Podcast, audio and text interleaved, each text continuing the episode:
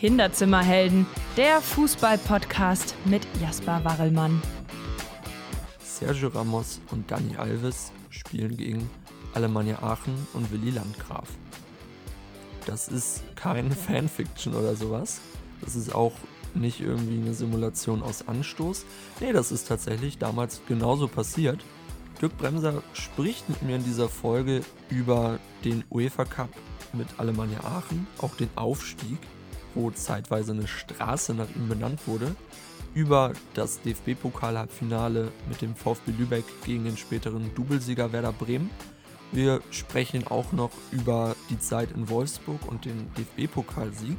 Also wirklich eine Menge Holz, was wir hier bearbeiten.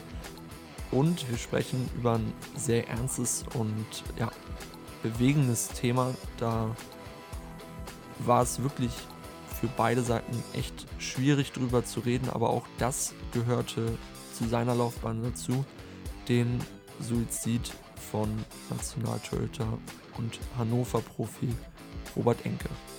Also eine sehr, sehr interessante und bewegende Folge. Ich wünsche euch viel Spaß und wir hören uns am Ende dieser Folge nochmal.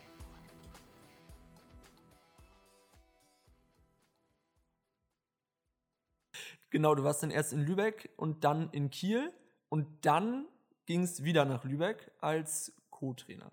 Die Frage, die ich mir dann als Schleswig-Holsteiner stelle, äh, was haben denn die Fans dazu gesagt? Ja, das ist äh, wirklich, wenn ich das heute äh, auch, auch mit der heutigen Zeit noch dann vergleiche, das scheine ich wirklich richtig gut hinbekommen zu haben. Also äh, in meiner Karriere war mir schon wichtig, auch ein gutes Verhältnis zu den Fans aufzubauen, weil ich weiß, was Fans, was das für Fans bedeutet, Fan von einem Verein zu sein und wie ein Fan halt auch darüber denkt, wenn Spieler kommen und gehen.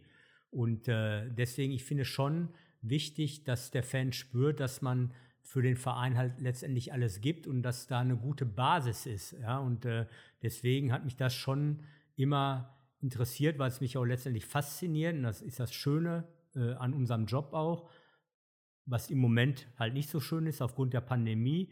Mir fehlen die Zuschauer ohne, oder die Fans ohne Ende. Und mhm. äh, das macht den Fußball auch aus, diese Emotion der Leute. Ja, auch äh, äh, die im Stadion zu haben. Bei mir war es immer so schon als Spieler auch, am besten das Stadion ist rammelvoll. Ob die dann für mich sind oder gegen mich, das ist erstmal sekundär, ne, weil ich habe es immer geliebt, wenn was los ist. Wenn da Emotionen, wenn da wirklich ein Höllenlärm ist. Und äh, deswegen ähm, glaube ich, haben sowohl die Lübecker Fans als auch die Kieler Fans das gemerkt, wie ich das halt gelebt habe. Ne? Und äh, letztendlich mein erster Abschied aus Lübeck, der war ja gar nicht ganz freiwillig. Und äh, letztendlich hatte ich dann bei Holstein als Spieler wirklich eine, eine gute Saison und äh, auch, auch mit den Fans. Ne? Äh, äh, da war natürlich, das war einfacher als in der Bundesliga, weil da waren noch nicht so viele Leute, aber da konnte man immer mit Aktionen, ob nach dem Spiel, ob mit Fan-Treffen und so weiter, konnte man immer auch auf die, auf die Leute eingehen und auch mal, auch mal spüren, wie sie so denken. Ne? Klar ist das eine große Anzahl, aber ich glaube schon, wenn die Fans merken, dass, an, dass Spieler auch, auch für den Verein da sind, äh, äh,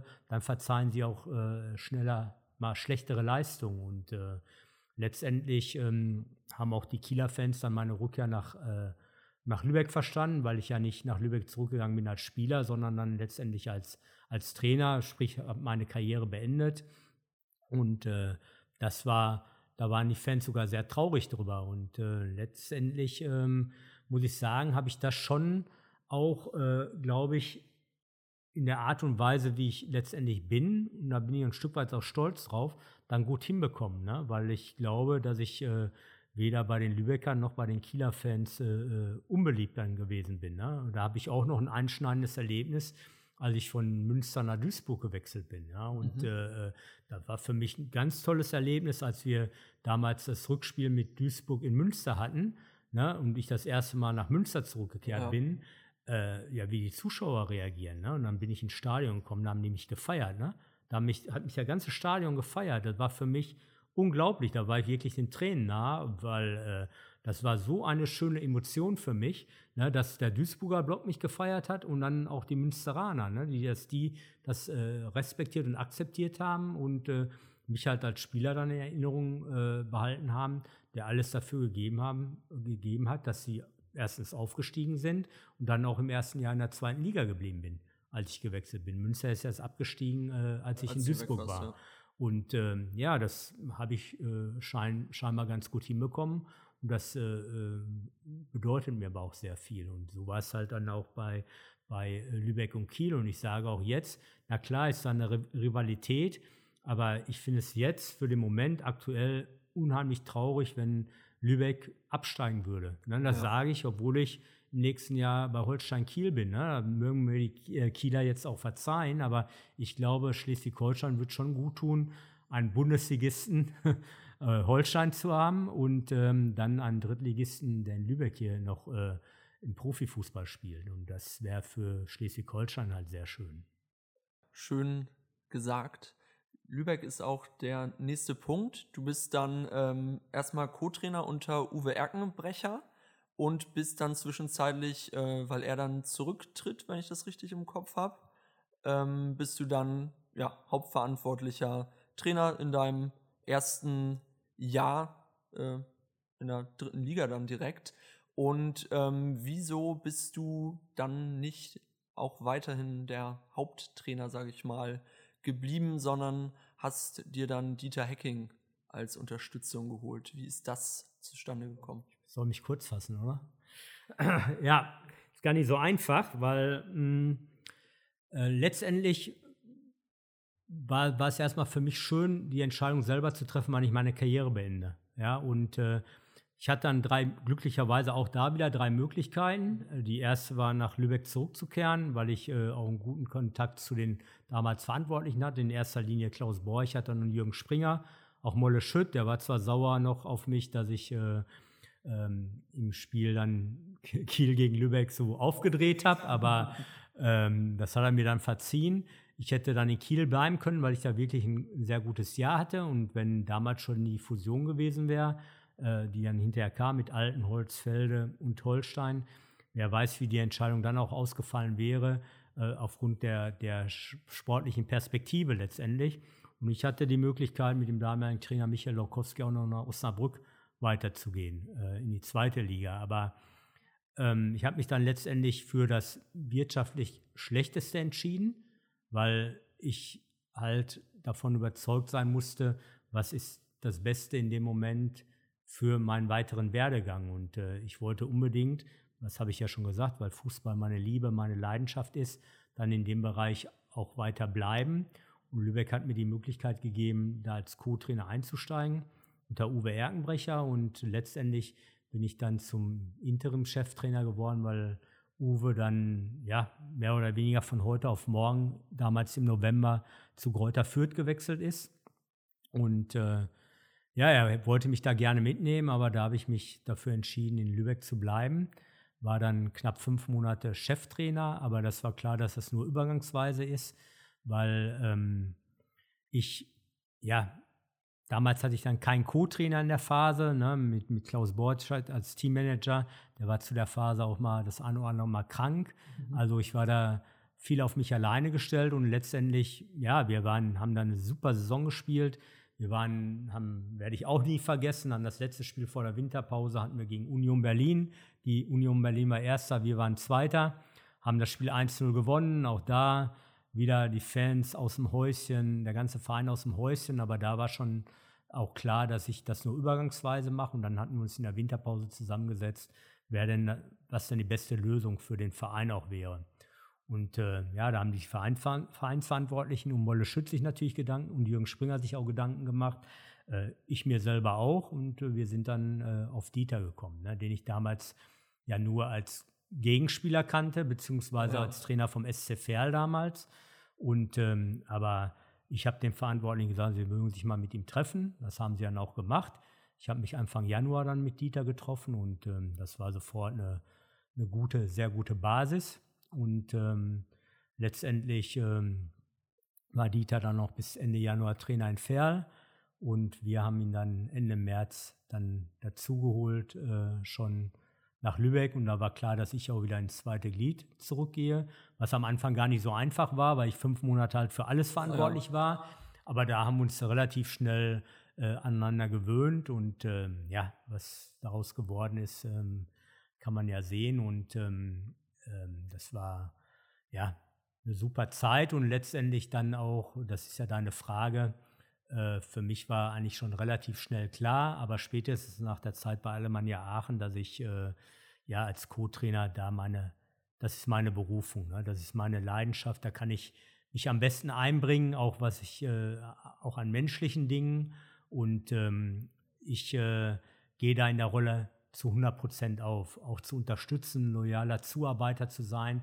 Natürlich in dem Wissen, dass Dieter mir, Dieter Hecking mir immer sehr viel Verantwortung auch gegeben hat und mich auch, da konnte ich mich auch verwirklichen bei den Ideen, die ich hatte und so weiter. Und äh, letztendlich, das hat das unsere Zusammenarbeit auch ausgezeichnet, war es letztendlich auch so, dass äh, wir uns logischerweise ausgetauscht haben und er halt auch oft die, die Dinge so gemacht hat, wie, wie ich sie vorgeschlagen habe. Das gibt dir einfach als äh, ja, äh, zweiten Mann ein richtig gutes Gefühl. Und ähm, ich liebe es aber auch, äh, einen guten Kontakt zu den Spielern zu haben. Ne? Das geht bis zu einem gewissen Punkt natürlich, aber ganz ehrlich, ich möchte auch mal ein bisschen Scheiße mit denen reden ne? und äh, mhm. äh, auch mal Blödsinn machen. Und äh, das kannst du als Cheftrainer nur ganz bedingt, ja. weil da brauchst du grundsätzlich eine natürliche Autorität und äh, schon auch eine, eine, eine, gesunde Distanz, will ich es mal so, so ausdrücken. Obwohl Dieter letztendlich auch sehr zugänglich ist. Ne? Die Spieler konnten mit allen Problemen auch zu ihm kommen, aber er konnte halt nicht mit den Spielern so reden, wie ich das gerne mache auch. Ne? Und äh, ähm, dann, äh, wie gesagt, in der Rolle gehe ich auf, da kann ich meine ganzen Stärken auch einbringen und äh, deswegen stand spätestens nach der Zeit bei Alemannia Aachen fest, dass ich äh, gerade in einem so funktionierenden Team, auch erfolgreichen Team, dann äh, diese Stelle weiter besetzen werde. Ja, also hast du relativ schnell dann deine Rolle als Co-Trainer gefunden und wie du es gesagt hast, die zahlreichen Stationen und die 20 Jahre, die ihr im Team äh, trainiert habt, äh, zeigen dann ja auch, dass es äh, gut klappt, auch mit der Rollenverteilung, dass ihr beide ja, euch gut ergänzt, würde ich mal aus der Ferne so ähm, behaupten. Du hattest jetzt von Aachen gesprochen. Äh, bevor wir da hinkommen, würde ich noch mal einmal kurz gerne in Lübeck bleiben weil ihr dann ja auch ähm, im ersten Jahr aufgestiegen seid in die zweite Liga und dann natürlich auch äh, in der zweiten Zweitligasaison bei Lübeck die Pokalsaison natürlich sehr erfolgreich war. Also ein Sieg am Millantor in der Verlängerung, äh, Hansi Flick damals bei Hoffenheim besiegt, äh, als Hoffenheim noch nicht der äh, Bundesligist von heute war oder auch äh, gegen Freiburg gewonnen. Ähm, wie häufig denkst du noch an das Halbfinale gegen Werder Bremen zurück. Auch sehr, sehr häufig, wirklich. Also äh, ich denke, ich soll jetzt nicht arrogant klingen, aber ich glaube, ich, da kann man schon Bücher mitfüllen. Ne? Und auch, auch rund um das Spiel kann ich so viel erzählen. Das war letztendlich äh, ja das größte Spiel der Vereinsgeschichte, will ich mal sagen, vom VfB Lübeck. Ja. Und ähm, alles, was da drumherum passierte, auch war für Lübeck sensationell, über 10.000 Zuschauer im Weserstadion und äh, ja, wir haben uns da schon viel vorgenommen, ne? wollten da wirklich auch die Sensation packen und wir waren wirklich ganz, ganz kurz davor und ich kann dir den genauen Spielfilm, könnte ich dir jetzt noch äh, wiedergeben, aber sprengt ja leider den Rahmen. aber ja, da hast du Erfahrung gemacht, auch als Trainerteam und ich werde das nie vergessen. Äh, ich meine, wir verlieren das Spiel letztendlich in der 119. Minute durch ein, ja, ich sage heute nach wie vor äh, irreguläres Tor, ne, weil äh, äh der Nelson Valdez den Ball mit der Hand mitnimmt und dann reinschießt. Ähm, da waren im ganzen Spiel drei, vier Situationen vorher, die im Mittelfeld da abgepfiffen worden sind. Und äh, dann kam auch diese schöne Situation, wo Dieter Hecking dann aufs Spielfeld gelaufen ist. Lutz Michael Fröhlich war Schiedsrichter. Und ja, was mache ich? Dann laufe ich mal hinterher. Und dann wollten wir dem Schiedsrichter mal erklären, ja, das war ein Handspiel. Und ja, dann sagt der, was machen Sie denn hier? ja, und äh, Dieter musste dann auf die Tribüne und ähm, erste Mal, glaube ich, auch in seiner Karriere dann. Und ähm, ja, ich äh, saß dann noch die paar Minuten dann alleine auf der Bank, aber das war schon für die Mannschaft, ja, einerseits stolz natürlich, keine Frage. Äh, Fußball Deutschland war begeistert von, von dem Auftritt.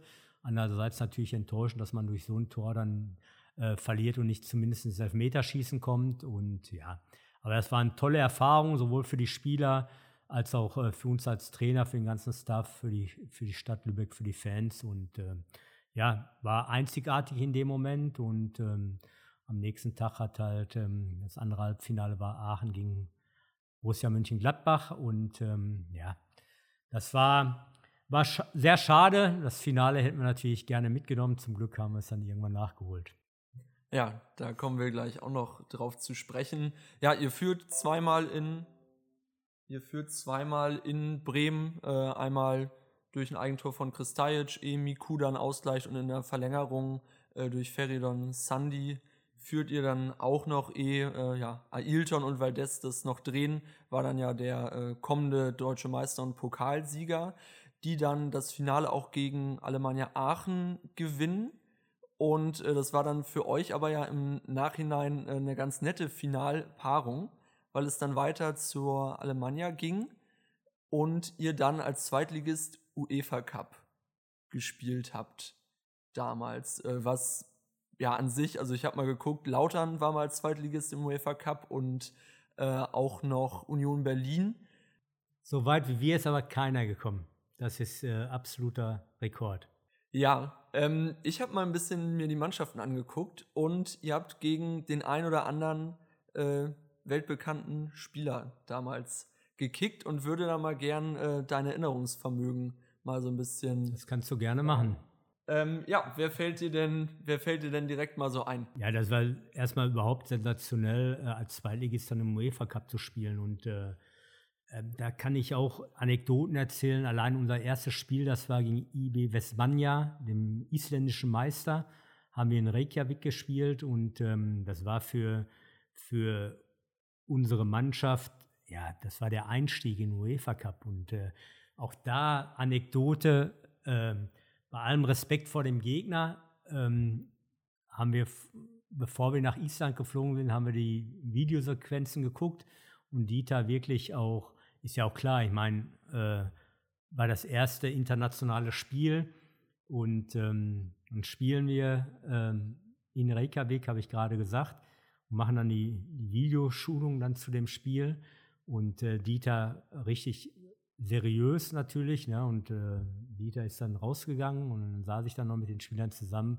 da sagen die zu mir, Bremse, wenn wir die nicht mindestens mit drei Tonnen Unterschied weghauen, dann wissen wir auch nicht mehr dann kannst du dir was wünschen, ne? Und ich sage, Jungs, ne? Bleibt mal ruhig, ne? Hoffentlich könnt ihr das, das Vertrauen auch mitnehmen zum, in das Spiel, ja? Ja, und dann haben wir das Spiel da wirklich auch 5-1 gewonnen. Äh, war super und äh, nachdem das 3-0 gefallen ist, haben die ganzen Spieler zu mir nach draußen gezeigt. super und äh, Dieter wusste gar nicht, was das sollte, aber äh, das war unglaublich, was für ein Selbstvertrauen die einen Tag vorher gesagt hat. Die hauen mir mal mit Sicherheit weg. Und dann äh, war auch noch eine schöne Szene im Spiel. Da hat Willi Landgraf ein Tor vorbereitet, wo er den Ball kurz vor der Torauslinie bekommt und vier Meter hinter der Torauslinie stand dann eine Bande und äh, hat die Flanke reingebracht, war so im Sprint drin, dass er über die Bande geflogen ist und gar nicht gesehen hat, wie der Ball ins Tor gegangen ist. Und äh, hatten alle nur gejubelt und er kam dann hinterher und äh, ja, war zu weit für ihn, äh, zu den jubel, jubelnden Spielern zu laufen. Da ist er beim Schiedsrichter vorbeigelaufen, hat dem auf die Schulter gehauen und hat sich gefreut. Das waren schon schöne ähm, Erinnerungen. Und ja, dann waren wir in der Gruppenphase natürlich das, was du angesprochen hast. Jetzt habe ich wieder weit ausgeholt. Ja, alles gut. Aber mit äh, AEK Athen, mit ähm, FC Sevilla, mit OSC Lille, die waren damals äh, sehr, sehr stark in äh, in Frankreich unterwegs und mit Zenit St. Petersburg. Und äh, bei Zenit St. Petersburg, allein der Sturm ne, mit Kerschakov von der Schawin, das war schon Weltklasse damals. Und ähm, ja, und wir haben das erste Spiel, äh, wir mussten im Köln-Müngersdorfer Stadion spielen, weil Aachen die ähm, Rahmenbedingungen nicht erfüllt, erfüllen konnte für, für internationalen Fußball. War für die Fans eigentlich recht schade, aber war halt dann so. Und ähm, ja, das erste Spiel gegen OSC Lille, das war schon, ja, zu der damaligen Zeit eines der besten Spiele, was wir gecoacht haben. Ne? Wie die Mannschaft das dann umgesetzt hat auch und äh, ja, auch absolut mit Persönlichkeiten gearbeitet in Aachen. Ne? Willi Landgraf habe ich gerade angesprochen, Erik Meyer, Simon Rolfes, äh, meine tue ich welchen weh, die ich da nicht aufzähle, ja. Und ähm, das war schon toll und ähm, ja, das äh, war auch noch eine schöne Anekdote, muss ich sagen. Die möchte ich auch noch mal kurz mhm, erzählen. Gerne. Und ähm, die Spiele waren ja immer donnerstags abends und äh, ja, da haben meine unsere Kinder, ne, die äh, haben das natürlich mitgelebt alles und äh, ja, gerade so in Aachen waren die Kinder sowieso immer, immer mit in der Kabine, nach dem Spiel auf dem Platz und so weiter. Das war wirklich, wenn man da Familie sagen kann, da war es wirklich eine. Da ist das auch so gelebt worden. Und äh, ja, dann wollten die Kinder natürlich unbedingt natürlich im UEFA Cup dabei sein. Ne? Ist aber schwierig, wenn freitags morgen Schule ist. Mhm. Und ähm, ja, wie machen wir das, ne? Dass sie ne, ja, letztendlich einfach sie aus der Schule rausnehmen, kam für uns nicht in Frage. und ähm, ja, mussten wir mit der Schulleitung sprechen, so und so. Die wussten ja auch um meine, äh, um die familiäre Situation. Dann haben wir es wirklich dann eine Genehmigung bekommen, dass die dann den Freitag dann nicht zur Schule mussten. Ne? Gott sei Dank haben es gemacht, weil Donnerstagabend war das Spiel und nach dem Spiel hat Erik Meyer Nico auf die Schultern genommen. Ja, und das Bild war am Freitagmorgen dann hier auf der ersten Seite in der Lübecker Nachrichten. Ne? Deswegen äh, wäre es schon unangenehm gewesen, ja. wenn, äh, wenn äh, Nico nicht in der Schule gewesen wäre, ja. Und ja, ähm, dann war das zweite Spiel beim FC Sevilla und da war natürlich schon Sergio Ramos hat da gespielt, Jesus Navas, die haben den einen oder anderen Brasilianer gehabt, Julio Baptista und das war schon eine Top-Mannschaft und ähm, auch da wieder Erfahrungen gesammelt, ausverkauftes Stadion in Sevilla, mitten in der Stadt vor dem Spiel Kanonenschläge, was in Deutschland nicht erlaubt war. Da wussten wir schon aus der Spielvorbereitung, aber da hätte sich schon erschrecken können und ja, haben wirklich richtig gutes Spiel abgeliefert, trotzdem 2-0 verloren, aber danach haben die Fans in Sevilla gefeiert, also die spanischen Fans. Und äh, das war für unsere Jungs und für uns auch ein besonderes Erlebnis. Und ja, dann gegen Zenit St. Petersburg in Köln dann zu Hause 2-2 gespielt. Man musste in Athen gewinnen, um weiterzukommen. Das haben wir dann auch geschafft mit vielen Aachener Fans. Ja, dann waren wir insgesamt ähm, drei Tage in Athen. Und ähm, ja, das waren schon tolle, tolle Erfahrungen. Wir sind dann in die Zwischenrunde eingezogen. Eine Gruppe wie gemalt, könnte man sagen. Super Reiseziele, super attraktive Städte, geile ja. Stadien. Äh, bei Sevilla noch Dani Alves zum Beispiel eingewechselt worden. Ja. Oder äh, Martin Skrittel, Bruno Alves und Katsuranis, äh, hier griechischer Europameister bei AEK. Und dann, äh, genau, seid ihr weitergekommen gegen äh, Alkmaar und da dann eben unglücklich dann gescheitert in der Zwischenrunde. Ähm, in Aachen steigt ihr dann auch im zweiten Jahr auf. Du hattest auch mal gesagt, dass das erste Jahr vielleicht auch der Doppelbelastung wegen äh, ja, der Aufstieg nicht erreicht wurde. Ist ja auch äh, ja, sehr unüblich dann in der zweiten Liga gewesen. War das, äh, weil du eben gerade schon von Aachen als Familie gesprochen hast, dass es da eine sehr geile Mannschaft war mit geilen Charakteren, war das der coolste Aufstieg in deiner Karriere? Ja, grundsätzlich ist jeder Aufstieg schön. Ne? Ich bin als Spieler äh, häufig aufgestiegen und dann äh, als Trainer halt mit Lübeck und dann mit äh, Aachen. Und ähm, jeder Aufstieg ist schön weil du machst so vielen Menschen eine Freude mit, dir selber natürlich auch, deiner Mannschaft, gar keine Frage, aber auch den Leuten, was man da gibt und äh, da ist jeder Aufstieg schön oder jeder sportliche Erfolg und das ist ja auch das, wofür man das auch macht, um diese Emotionen, um das miterleben zu dürfen. Aber in Aachen war schon sehr besonders und speziell, weil Aachen ist auch eine absolute Fußballstadt und ähm, hat sich wirklich danach gesehnt, das hat man gespürt, der altehrwürdige Tivoli, das sind sensationelle Heimspiele gewesen von der Stimmung her und äh, ja, das haben wir, wir geliebt, alle.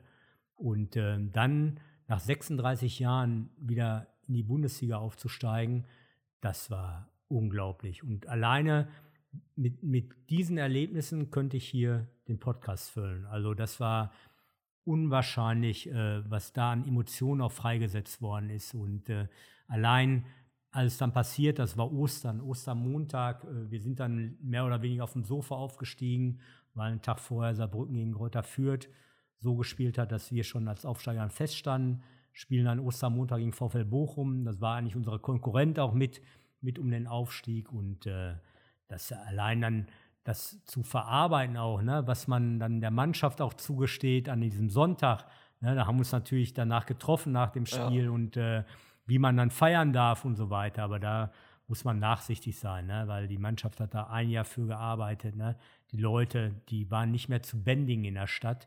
Und die haben, das waren unglaubliche anderthalb Tage alleine schon bis zu dem Spiel dann montags abends. Und da haben wir auch nochmal alles rausgehauen. Aber allein das aufzusaugen, war schon unglaublich, was du den Leuten an Freude gegeben hast auch. Ne? Die, das endlich erreicht zu haben, das war unglaublich und das gipfelte dann letztendlich in der, in der offiziellen Aufstiegsfeier. Ne? Und äh, wir haben damals gesagt, wie gesagt, Ostern, das war, glaube ich, ich weiß gar nicht mehr genau, acht Spieltage vor Saisonende, also war relativ frühzeitig.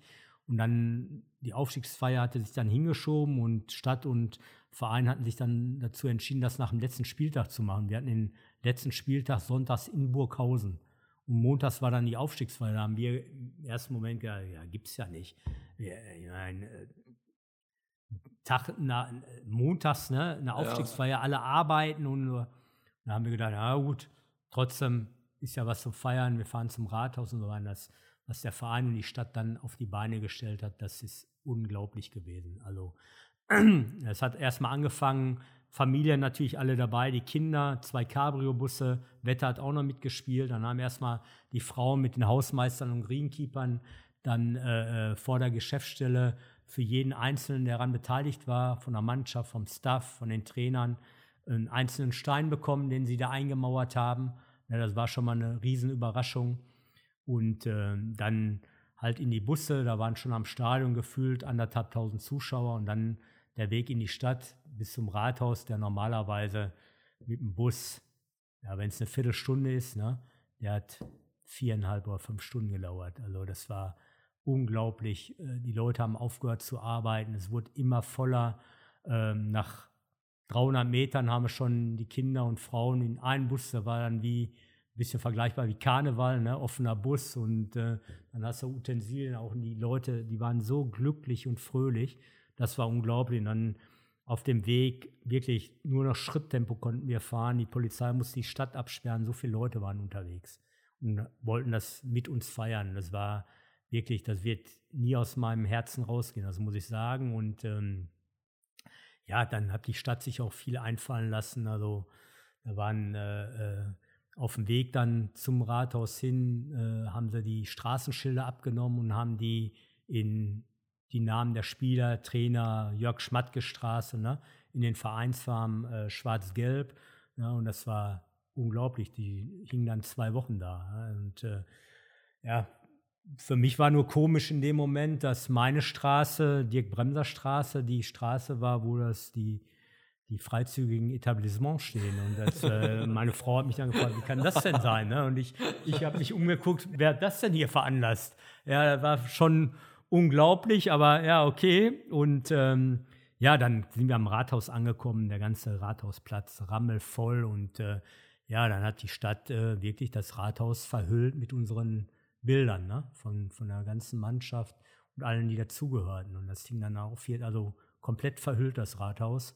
Und das waren schon super Dinge, dann Eintrag ins, Eintrag ins Goldene Buch der Stadt und ja, die Feier, die ging dann bis irgendwann in die Nacht und äh, die Fans, die Leute glückselig, wir glückselig. Das war schon, sind besondere, besondere Momente. Ja. Äh, Gott sei Dank hat man da auch Erinnerungsvideos äh, und ähm, Bücher und Bilder. Und ja, das war schon schön und war bis dahin der größte, kann ich schon sagen, trotz Aufstieg äh, mit Lübeck auch als Trainer größte Erfolg. Und ähm, ja, da, da ist schon, ist schon was gewachsen dann. Ne? Wirklich tolle Spieler und zu vielen habe ich heute noch Kontakt und das äh, bestätigt mich auch immer wieder, ne? wenn, wenn die, das nehme ich auch als Wertschätzung dann, wenn die sich immer noch melden, weißt du, und alle immer noch begeistert sind. Und ähm, ja, schade, wo der Verein jetzt im Moment ist. Aber ja, und ähm, dann kam noch ein paar Monate später auch noch eine schöne Sache. Dann ähm, gab es diese Straßen wohl zu ersteigern bei eBay und Fan hat meine Straße ersteigert, mir die dann zukommen lassen. Das war oh, cool. sehr, sehr schön. Die steht jetzt da im Carport. In Aachen seid ihr dann äh, aufgestiegen und für euch ging es dann weiter nach Hannover. Ähm, ja, mit jedem Verein verbindet man ja gewisse Sachen. Du ahnst wahrscheinlich äh, jetzt schon, welches Thema jetzt in, in Hannover kommt. Ähm, der Suizid von Robert Enke. So, das ist, glaube ich, auch für, für Fußballfans, glaube ich, so ein sehr einschneidendes Erlebnis gewesen, wo auch jeder, glaube ich, heute noch weiß, wo er sich damals befunden hat. Ähm, so, ich für meinen Fall war dann ja eben ein Schuljunge, der das von außen dann irgendwie über die Medien mitbekommen hat. Du warst aber ja der verantwortliche Trainer, du warst der Trainer von Robert Enke. Wie hast du das damals erfahren, als, als es durch die Medien ging? Ja, also das ist mit Abstand natürlich äh, das Schlimmste gewesen, ähm, was ich erlebt habe. Auf die Erfahrung würde ich liebend gerne verzichten. Und ähm, klar, dann ein paar Jahre später hm, war es in Wolfsburg Julia, äh, Junior Malanda. Und ähm, aber ja, das war halt ein Unfall, ne? Bei, bei Jun Junior und ähm, das war halt Schicksal, ja. Und ähm, bei Robert, ja, erfahren habe ich es, ähm, da hatten wir unseren freien Tag, dann habe ich einen Anruf bekommen ähm, und ja, dann meine Kinder sagen heute noch so, hätten sie mich noch nie gesehen vom Gesichtsausdruck und ja, das war ein Schock und meine erste Information war, dass, äh, dass das ein Unfall gewesen wäre, ähm, dass ein Zug ihn erfasst hätte, ne? weil das konnte ich auch in dem Moment äh, äh, dann vielleicht noch äh, ja nicht verstehen, aber äh, hatte halt viele Hunde, ne, war, waren ähm, sehr tierlieb, ne, hatten auch äh, aus, aus Spanien, aus Portugal und haben sich da auch äh, sehr stark an, an engagiert, Theresa und Robert. Und ähm, ja, habe ich gedacht, ja gut, dann ist er vielleicht ein Hund hinterher, wie auch immer. Ich konnte es gar nicht glauben. Und als ich dann gehört habe, Suizid, das war schon, boah, das, ähm, das kann man sich nicht vorstellen. Ich bin dann sofort losgefahren und ähm, ja, was, also diese Tage bis zur Beerdigung auch, überhaupt das erstmal zu begreifen auch, war für mich schon schwierig, aber ich habe letztendlich damals die Verantwortung gehabt mit äh, Andreas Bergmann und mit Jörg Schmatke und ähm, ja, unsere Aufgabe war es natürlich, wir mussten das, ja, verarbeiten war sowieso schwierig, aber wir mussten natürlich so schnell wie möglich äh, äh, den Jungs auch beistehen ne? und auch äh, versuchen, Theresa beizustehen. Und ja, ähm, das war schon, was das mit einer Mannschaft macht, das möchte man, möchte man, glaube ich, nicht erleben. Und äh, das überhaupt erstmal zu begreifen, dass das, dass das eine Krankheit ist und ähm, dass, dass ähm, das Gründe hatte, warum das so passiert ist. Das hat man ja erst in den Tagen und Wochen danach so richtig realisiert. Ne? Weil ich habe Robert wirklich als, als sehr, sehr starken Menschen, sehr, sehr starken und guten Charakter kennengelernt, der wirklich auch, ich habe keine Schwächen bei ihm gesehen. Ne? Das war, in seinem Torwartspiel war das überragend.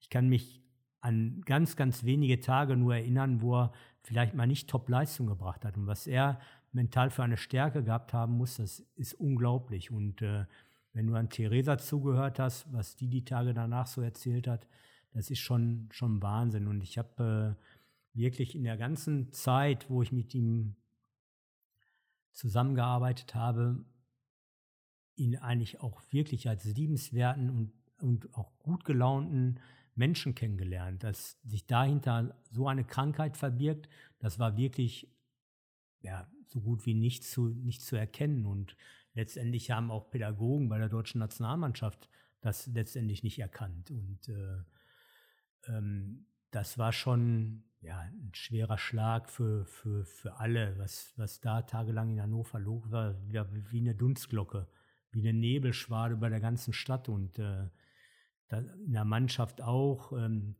dass, dass dann da Hilfestellung zu geben. Wir haben das dann so gemacht, dass ähm, jeder so trauern durfte, wie er wollte, weil ich glaube, da mhm. gibt es kein richtig und kein falsch. Jeder geht mit sowas anders um. Wir haben verschiedene Nationalitäten gehabt, verschiedene Religionen, was sich da teilweise abgespielt hat in der Mannschaft. Das war schon Wahnsinn. Wir haben versucht, da zu unterstützen, Hilfe zu geben. Ich muss sagen, Theresa, wie die damit auch umgegangen ist, in der, wirklich in so einer schwierigen Zeit, ähm, das war Wahnsinn, wie stark diese Frau ist. Und äh, ja, ähm, das hat natürlich viel gemacht und ähm, das Ganze drumherum, da sind auch wirklich Spieler von uns, die waren, wirklich, kann man so sagen, mit den Nerven am Ende. Und ähm, es war eine ganz, ganz schwierige Zeit. Und ja, auch da habe ich natürlich sehr viel Erfahrung gesammelt im Umgang damit. Ähm, die haben mir dann geholfen bei der Geschichte in Wolfsburg mit Junior Malanda. Sicherlich geholfen, aber ja, auf die habe ich ja gerade schon gesagt, da hätte man gerne darauf verzichtet. Ne? Und ähm, ja, da ist ein toller Mensch von uns gegangen und äh, darüber hinaus natürlich ein herausragender Torhüter. Und ja, da haben wir natürlich schon mit zu kämpfen gehabt, das muss man sagen. Und ähm, ja, das, was vielleicht gut war, danach äh, sind ähm, viele Dinge ins Leben gerufen worden, ähm, was Depressionen auch angeht und ähm, auch wie man damit umgeht, dass, glaube ich, da der Umgang etwas offener geworden ist, die eine oder andere Stiftung ins Leben gerufen worden.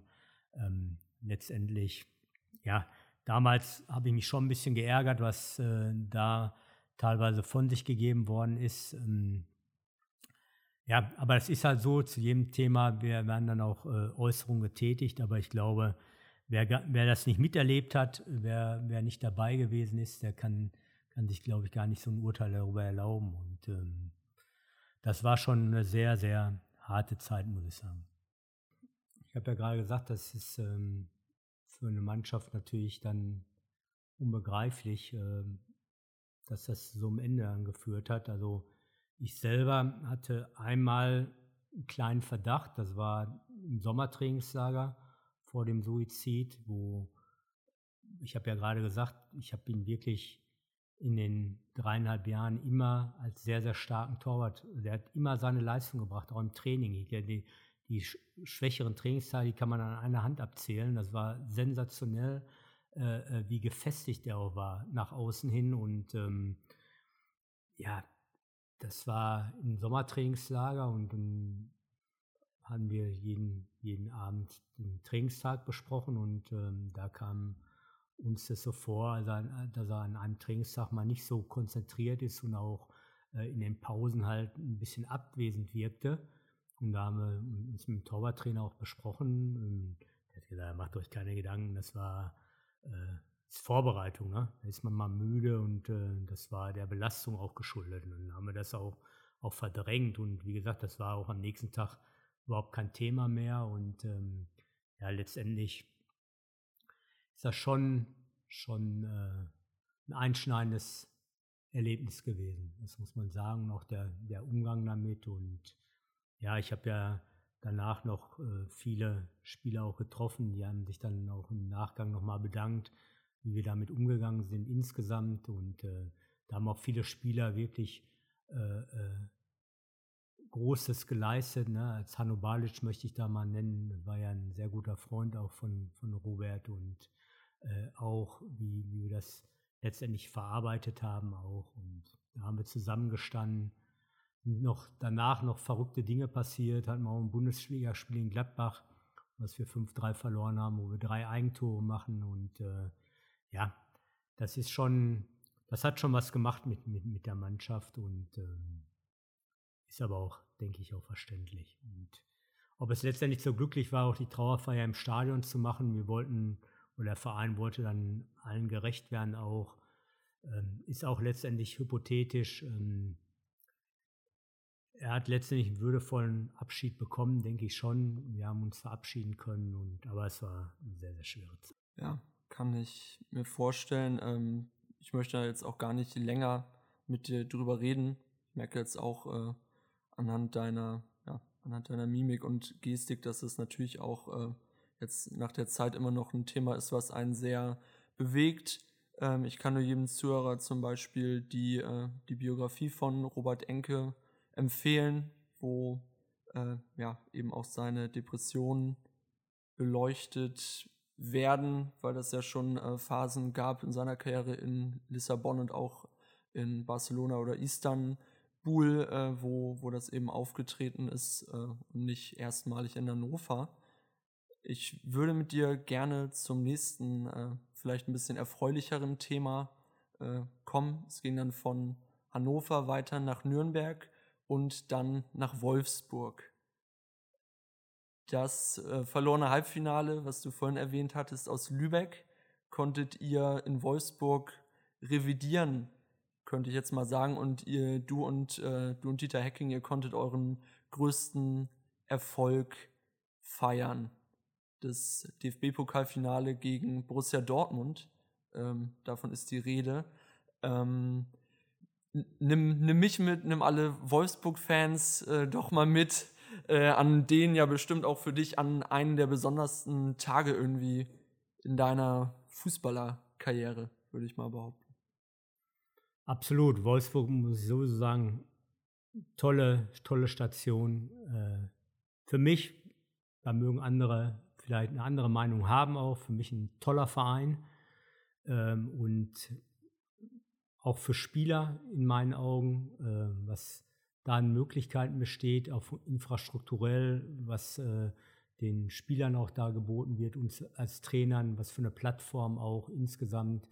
Das ist schon richtig, richtig gut. Jetzt gehen sie den Weg gerade weiter mit einer mhm. sehr, sehr guten Führung mit Jörg Schmatke und äh, Marcel Schäfer.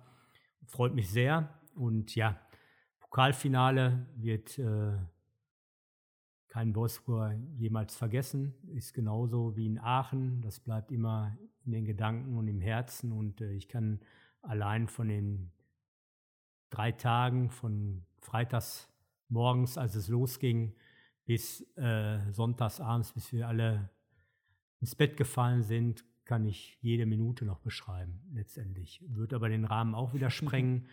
Ja, es war sensationell von der ganzen Organisation, was der Verein, was die Marketingabteilung sich da hat einfallen lassen, um es letztendlich auch zu so dem, dem zu machen, was es jedes Jahr ist, ein einmaliges Erlebnis, vielleicht im Moment nicht, weil keine Zuschauer da sind. Das macht es absolut aus, aber das Ganze drumherum auch äh, miterleben zu dürfen, sensationell. Auch da im Stadion waren 30.000 Wolfsburger, das ist für so eine Stadt sensationell. Ja.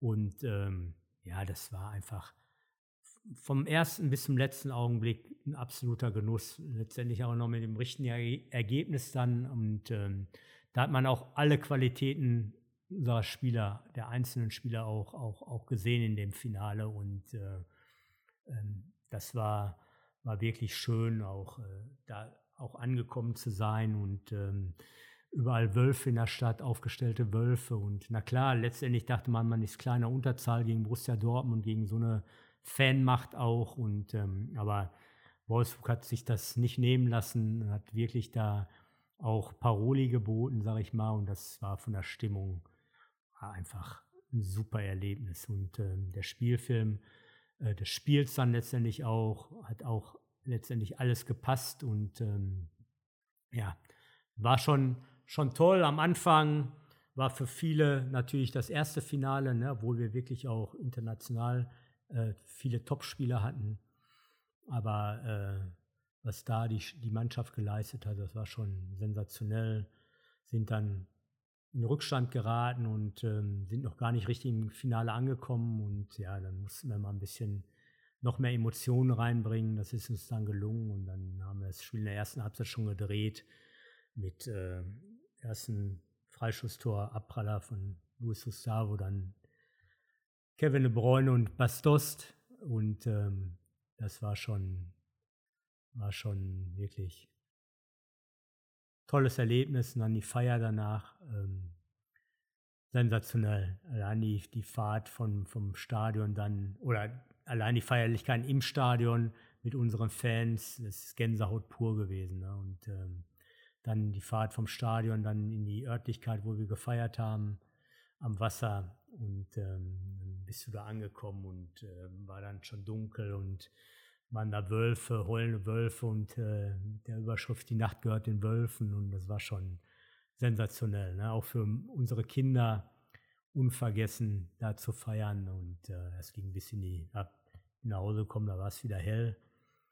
Eine Stunde Schlaf, dann ging es schon wieder äh, zum Frühstück und zurück nach Wolfsburg mit dem Zug und dann die Feier in Wolfsburg. VW hat sich sehr viel einfallen lassen, dann war denkt man immer, Wolfsburg, da ist nichts los, aber da stand die Stadt Kopf und ähm, ja, Empfang dann auch wieder am Rathaus. Wahnsinn. Ah, tolle Sache und das, auch das wird einem keiner mehr nehmen können.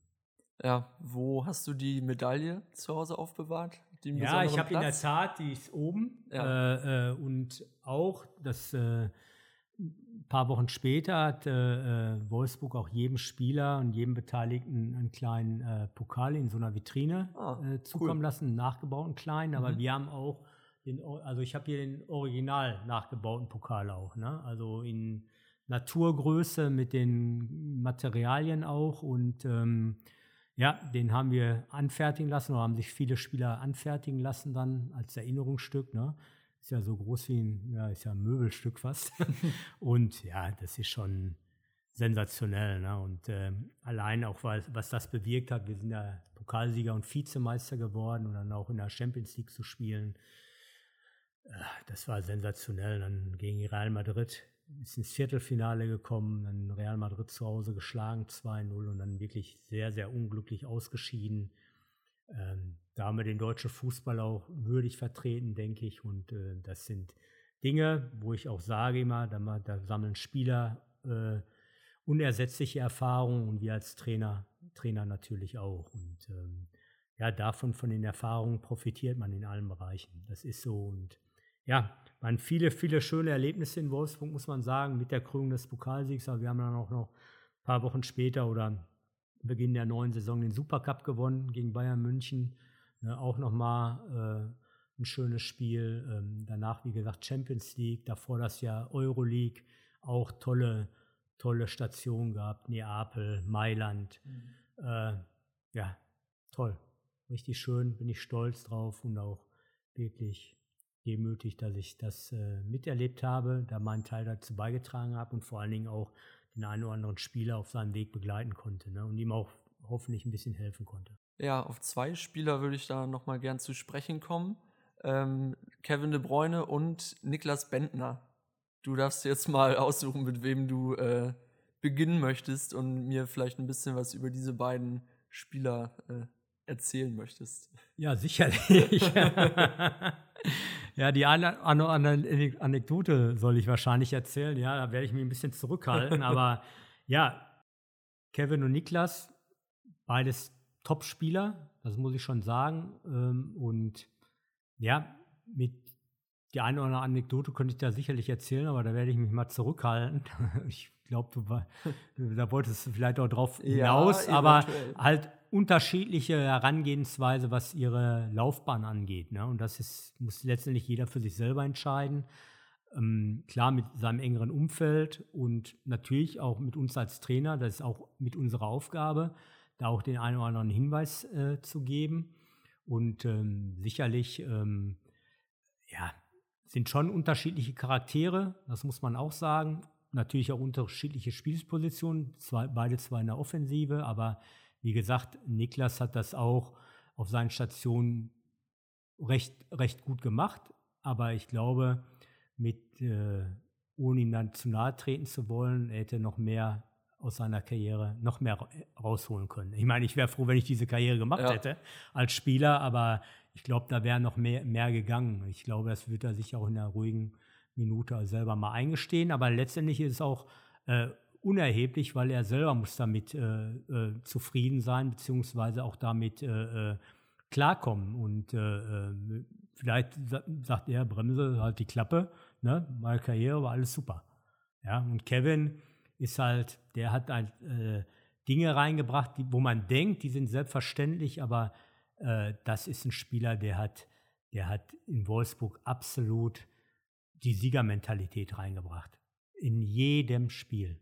Ja, und äh, das war sensationell, was er auch dann für einen Anspruch an sich selber hatte, an seine Mannschaft, an seinen, Trainer, an seinen Trainerstab.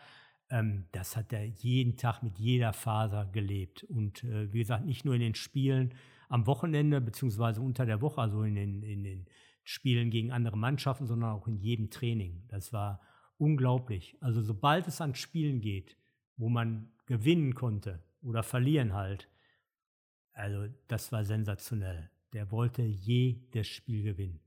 Sei es noch so ein äh, äh, einfaches Trainingsspiel, ob es im Kleinfeld war, im großen Feld, ob es ein Spaßspiel war, er wollte immer gewinnen. Und das hat er so auf die Mannschaft übertragen, in seiner Art und Weise, wie er auch als, als Charakter ist.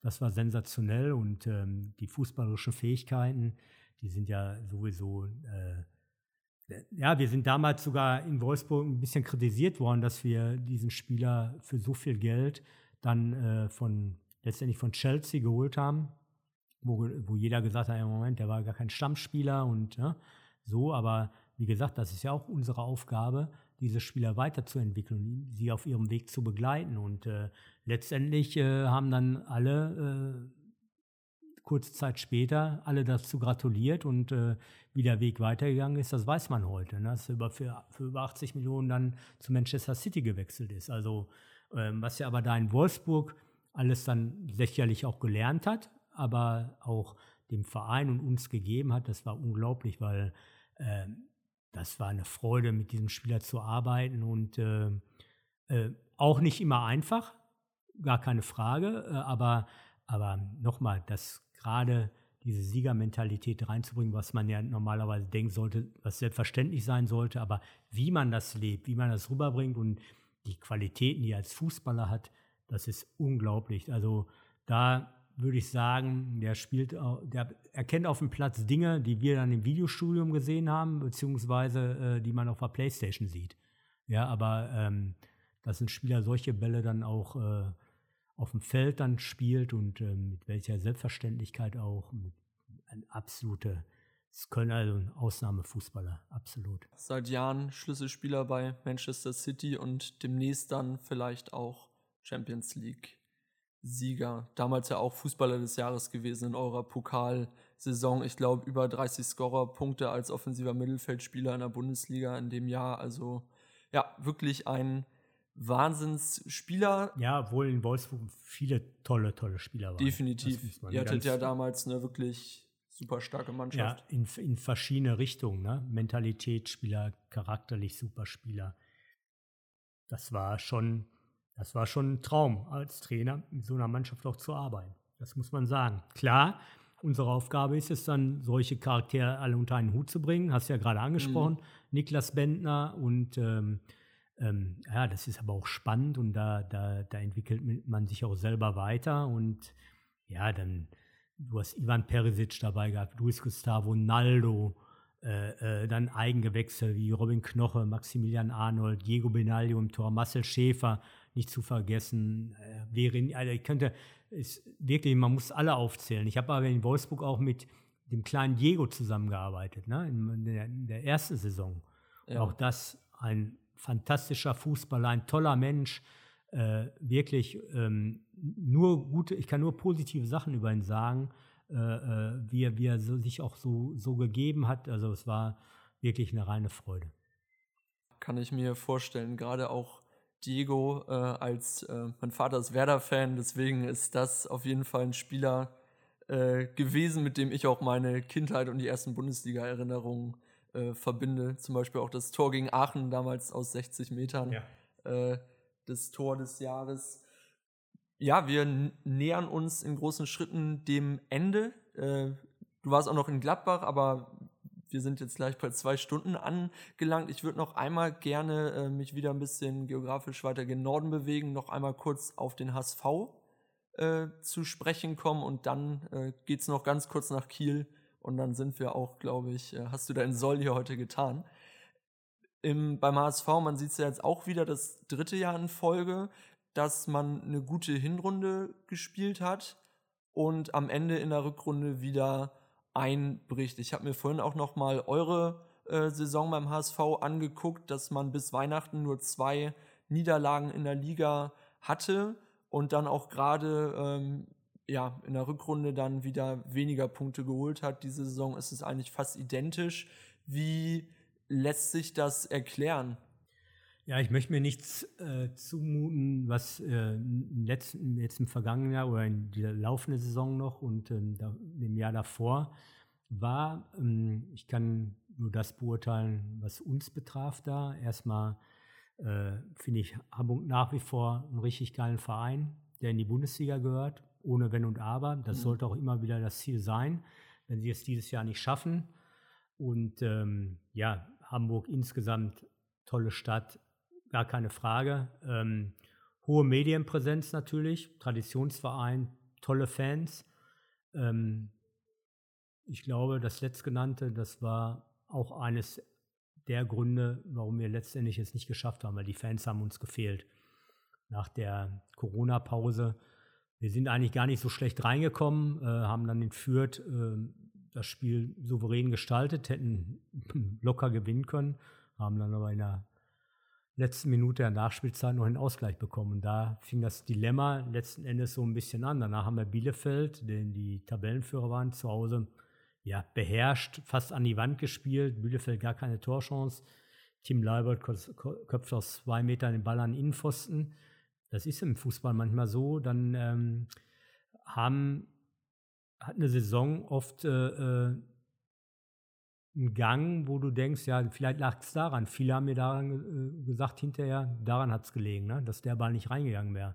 Weil dann hätten wir den Tabellenführer geschlagen und wir wären absolut im Flow gewesen. Und ähm, ja, das ist so. Da kam, ich wollte eigentlich gar nicht mehr drüber sprechen, ehrlich gesagt. Mhm. Wir haben, sind ja auch danach in die Analyse gegangen. Der HSV hat seine, seine Lernen normalerweise rausgezogen, in den Neuverpflichtungen auch, was wir da als äh, sage ich mal, Punkte gesehen haben, die man verbessern sollte.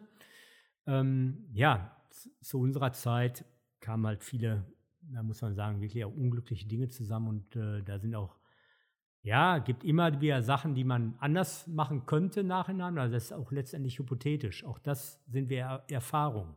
Ja, und äh, man weiß nicht, wie es gelaufen wäre, wenn man es so, so gemacht hätte. Und letztendlich geht es immer über das Wir.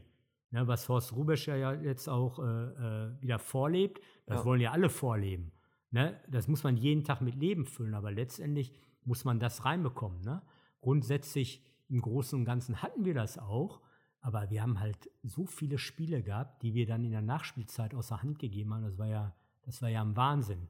Ja, dann, das waren wirklich auch Spiele dann in Stuttgart, das darf dir nicht passieren. Und das Schlimmste war dann in Heidenheim, wo wir die Nachspielzeit ja. eigentlich abgelaufen ist und wir haben selber den Ball. Und da hast du dann natürlich äh, als Trainer, ohne dann Schuld von dir zu weisen, ne, weil wir sitzen dann alle in einem Boot. Aber da äh, denkst du, das kann nicht wahr sein. Was machen wir jetzt da? Und ähm, ja, da kam dann schon das eine oder andere zusammen, eine pauschale Erklärung. Sicherlich Gründe gibt es immer. Aber die, diesen einen Grund, den kann ich da, da nicht erkennen, dass man sagt, da und daran liegt es. Ne? Und ich finde auch nicht, dass es an der Medienlandschaft liegt. Ne? Weil das ist, das ist letztendlich unser, unser Job. Das weißt du, wenn du beim Hamburger SV unterschreibst. Und letztendlich machen die auch nur ihren, ihren Job. Also das ist mir, wenn das dann immer wieder gesagt mhm. werden, werden sollte, ja, äh, äh, Medienpräsenz, äh, da wird zu viel schlecht geredet, das sehe ich, sehe ich ehrlich gesagt nicht so weil das gehört dazu. Und damit, äh, das weiß auch jeder Spieler, wenn er bei so einem Traditionsverein unterschreibt. Das war mir auch bewusst. Ja, und äh, ähm, das sind so viele Dinge und ich finde, Hamburg sogar hat eine unheimliche Stärke, weil wenn du da erfolgreich bist, dann entwickelt das Stadion auch eine Wucht. Das ist äh, in Deutschland mit das Beste. Und ähm, das, sag ich, das hat uns gefehlt in dem einen oder anderen Heimspiel, weil auch wenn, wenn du dann mal Ergebnisse nicht lieferst, wo die Leute dann auch zu Recht dann unzufrieden sind. Das geht immer nur bis zu einem bestimmten Punkt. Aber ich glaube, solange das Spiel läuft, tragen die dich. Wenn da 57.000 sind, tragen die dich. Und dann setzt das nochmal Kräfte frei. Und äh, ich glaube, die fehlen bei den meisten Vereinen, aber in Hamburg ist es letztes Jahr, glaube ich, ein Grund gewesen, äh, dass wir ähm, letztendlich das Ziel nicht erreicht haben, obwohl die, jeder kann mir entgegenhalten, natürlich die Tore in der Nachspielzeit haben wir bis auf das Heimspiel gegen Kiel ne, wo das 3-3 nur gefallen ist, die haben alle auswärts kassiert. Ne? Also trotzdem, selbst auswärts ist, äh, sind die Hamburger Zuschauer eine Macht. Und ähm, das hat mir persönlich und uns auf jeden Fall gefehlt. Ähm, ist aber nicht der alleinige Grund, warum wir es letztendlich nicht geschafft haben. Und äh, ja gut, die Saison ist halt noch nicht beendet, ja. aber die Probleme sind wieder da gewesen. Aber ähm, die liegen dann vielleicht auch dann letzten Endes auch in, in der Qualität manchmal. Ne? Äh, das ist, da kommen so viele Faktoren zusammen und ähm, ja, das, wie gesagt, das ähm, möchte ich mir nicht zumuten oder für mich in Anspruch nehmen, dass es da oder daran liegt. Ja, diverse Faktoren, die dann zusammengespielt haben, vermutlich. Und genau. ja. Aber wer mir leid tut, muss ich ganz ehrlich sagen, sind die Fans. Ne? Also die müssen schon sehr leiden. Das muss ich schon sagen. Gerade natürlich mit, mit, den vergangenen Jahren. Das sind ja die ersten drei Jahre jetzt zweite Liga für, für den HSV äh, in der Clubgeschichte auch. Und äh, ja, ich sage nach wie vor, dieser Verein gehört in die erste Liga. Und ähm, weil, weil die Fans auch natürlich erste Liga sind. Und ähm, das ist schon, schon so, ja, jetzt, da kommt es ja auch gleich äh, drauf zu sprechen. Ne? Äh, jetzt hoffe ich natürlich, äh, dass wir aufsteigen ja, mit Holstein Kiel. Genau. Ja, keine Frage. Äh, aber ähm, weil das der Verein auch absolut verdient hat. Und letztendlich ist es so, die am Ende unter den ersten beiden stehen, beziehungsweise in der Relegation spielen, die haben es letztendlich dann verdient. Das muss man dann so sagen. Aber vom Grundsatz her ist natürlich Hamburg äh, ein Verein, den man ja eigentlich in der ersten Liga sehen könnte. Aber das macht den Fußball auch spannend, ne, wenn man alleine sieht, wie eventuell sich die zweite Liga im nächsten Jahr zusammensetzen könnte, auch mit den Aufsteigern aus der dritten, dritten Liga. Viele äh, Vereine mit ja, Tradition und viel Fanpotenzial. Ne? Da kann, kann sich der Zuschauer darauf freuen. Definitiv. Ich würde jetzt auch zum Ende kommen. Wir haben jetzt zwei Stunden hier gesprochen ausführlich über deine Karriere, über dein Leben. Abschließend würde mich noch interessieren, wie du dann am Ende jetzt nach Kiel gekommen bist, wo es ab Sommer losgeht und wie schwierig die Entscheidung war, ohne deinen Partner Dieter Hecking jetzt ähm, ja, bei einem Verein anzufangen. Ja, letztendlich war es ähm, die Entscheidung äh, von Dieter im letzten Jahr. Ähm, das, was er jetzt macht, also eine Position als Sportdirektor, Sportvorstand ist er ja in Nürnberg. Da hat er schon immer mal drüber gesprochen. In die Pläne war ich auch jederzeit eingeweiht. sollte auch so sein bei Freunden. Und ähm, ja, wir haben auch in der, in der Phase, in der Endphase in Hamburg ähm, fast täglich äh, auch, auch über bestimmte Szenarien gesprochen. Und ähm, letztendlich äh, äh, ist er diesen Weg gegangen und ähm, als Trainer hätte er, glaube ich, auch eine kurze Pause gebraucht. Ähm, so war das eine neue Motivation auch für ihn. Und das ist absolut, das habe ich auch respektiert und akzeptiert. Und das ist auch so. Und für mich habe ich dann den Entschluss getroffen, den ich ja schon, schon hier, hier erklärt habe. Und ähm, letztendlich ähm, war es ja nicht so, dass äh, man im letzten Jahr gesagt hat, wir arbeiten nie mehr zusammen. Ne? Aber wir legen jetzt mal eine Pause ein vielleicht wer weiß, was, äh, was auch noch passiert so. Und ähm, ich habe aber dann für mich so entschieden, dass der Weg so ist, wie er ist. Und ähm, ja, dann kamen die Kontakte halt auch nach Kiel. Und da habe ich ja auch ein Jahr gehabt. Der eine oder andere ist sogar noch da, ne, zu der Zeit, als ich da gespielt habe. Und ähm, ja, ich habe, das muss ich sagen, das habe ich auch in den Interviews beim HSV gesagt. Ich habe den Weg von, auch als ich in Gladbach war, da hatten wir einen Spieler auch nach Kiel verliehen damals, Lasso Benesch. Und ähm, da habe ich schon immer die Entwicklung auch äh, von Holstein verfolgt. Und da muss ich sagen, haben die Leute gerade in den letzten drei Jahren richtig gute Arbeit geleistet, äh, sowohl was die Infrastruktur angeht, als auch natürlich die Mannschaft. Da ist äh, klar was zu erkennen. Die Entwicklung ist hervorragend, aber die geht natürlich auch noch weiter. Und äh, hoffentlich endet sie in den nächsten zwei Wochen mit dem Aufstieg in die Bundesliga. Und ja, das ist äh, schon ein Verein, der mich auch interessiert, weil ich auch da mal gespielt habe. Die Zeiten haben sich geändert, keine Frage, aber ja, dann war die Anfrage da und dann muss ich sagen, das war, äh, ich habe halt was auch gesucht, äh, ähm, wo ich auch als Assistenztrainer oder auch als Top-Talente-Perspektivtrainer arbeiten kann, weil mich, das habe ich schon als Aufgabe meines, in meiner Co-Trainer-Tätigkeit gesehen, sich auch mit den jungen Spielern zu beschäftigen. Und das Thema hatten wir auch ein Stück weit. Äh, ja. Da liegt noch sehr, sehr viel Potenzial, denke ich. Und auch die Position eines, eines Perspektivtrainers finde ich sehr, sehr wichtig, um den Jungs auch die Wertschätzung zu geben und halt wirklich sehr intensiv mit ihnen zu arbeiten. Ähm, ja, und äh, äh, oder beziehungsweise auch mit einem, einem jungen Cheftrainer zu arbeiten und äh, wo ich meine Erfahrungen auch einbringen kann, was ich alles so erlebt habe, sowohl äh, an, an spieltaktischen Dingen in, in einzelnen Spielen, ne, in unterschiedlichen Drucksituationen auch. Ne. Ich habe ja gesagt, Abstieg, Aufstieg, Champions League, Pokalfinale und so weiter. Und auch, und das sage ich jetzt nicht aus, äh, ähm, weil es halt auch für mich vielleicht gut ist, sondern ich glaube schon, dass äh, äh für einen jungen Cheftrainer auch ein erfahrener Co-Trainer oder Erfahrung im, im Trainerstab unheimlich wichtig ist, weil ich sage nicht, dass Erfahrung alles richtig macht, aber ich glaube, Erfahrung in allen Bereichen erhöht die Wahrscheinlichkeit auf richtige Entscheidungen. Und äh, da versuche ich mich komplett einzubringen. Ich habe mich in den Ergebnissen, äh, in den Gesprächen, habe ich wirklich äh, so wiedergefunden, äh, abgeholt gefühlt auch. Und äh, Ole Werner ist ein richtig spannender Trainer, der, der eine richtig spannende Vita auch hat, äh, das in Kiel richtig gut macht. Da siehst du einen klaren Plan, wie er spielen lassen will, wie er an die Dinge rangeht. Und äh, das hat mich beeindruckt, muss ich sagen. Und ich werde versuchen, ihn in seinem weiteren Werdegang auch zu unterstützen und äh, auch mit Uwe Stöber richtig vertrauensvolle, tolle Gespräche gehabt. Und ähm, ja, das ist eine Aufgabe, die ich mir grundsätzlich gewünscht habe.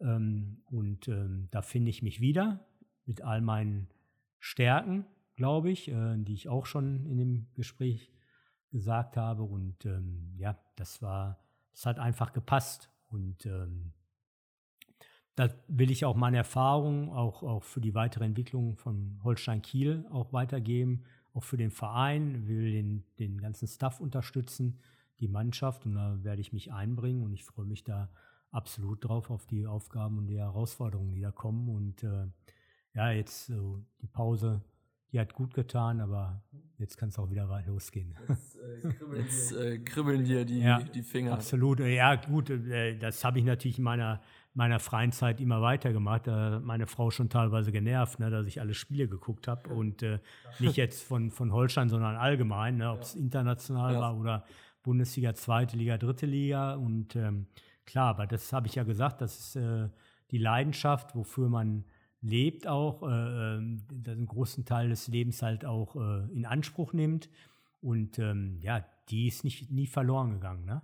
Die, die das halt äh, äh, zu erleben. Ne? Das war immer Traum und ich kann wirklich von mir sagen, dass ich mein Hobby zum Beruf machen konnte und davon äh, das auch noch weitermachen darf. Ne? Da bin ich sehr stolz, dankbar und auch demütig.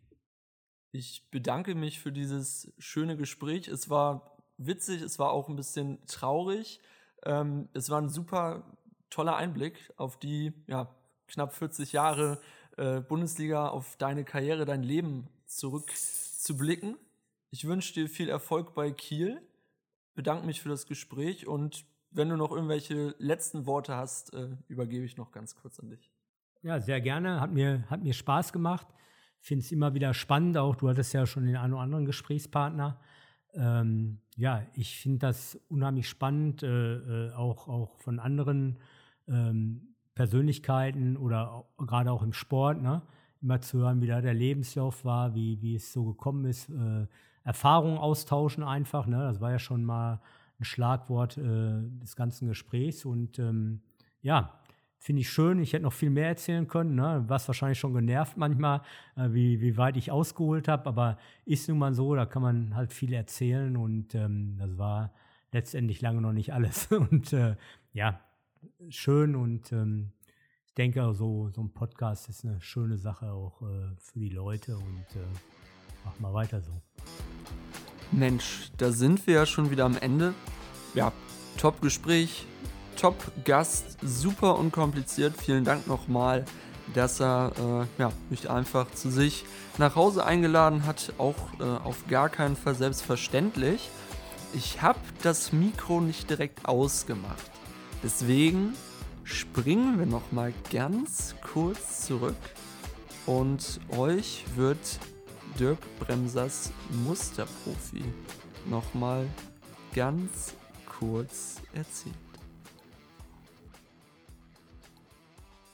Mein bester Profi war, ne, das hast du nicht gefragt. Ja. Das wollte ich jetzt nicht einfach zufügen. Ein Geschenk für jedes Trainerteam hat Timmy Simmons. Bei Nürnberg? Ja. Also, hab, wir hatten ja auch Ilka Junior, ne? Ja. Aber Timmy Simmons, das war Vorzeigeprofi. Sowohl als Mensch als auch, was er so gemacht hat. Ne? Da brauchtest du als Trainer gar nichts machen. Der hat, der hat.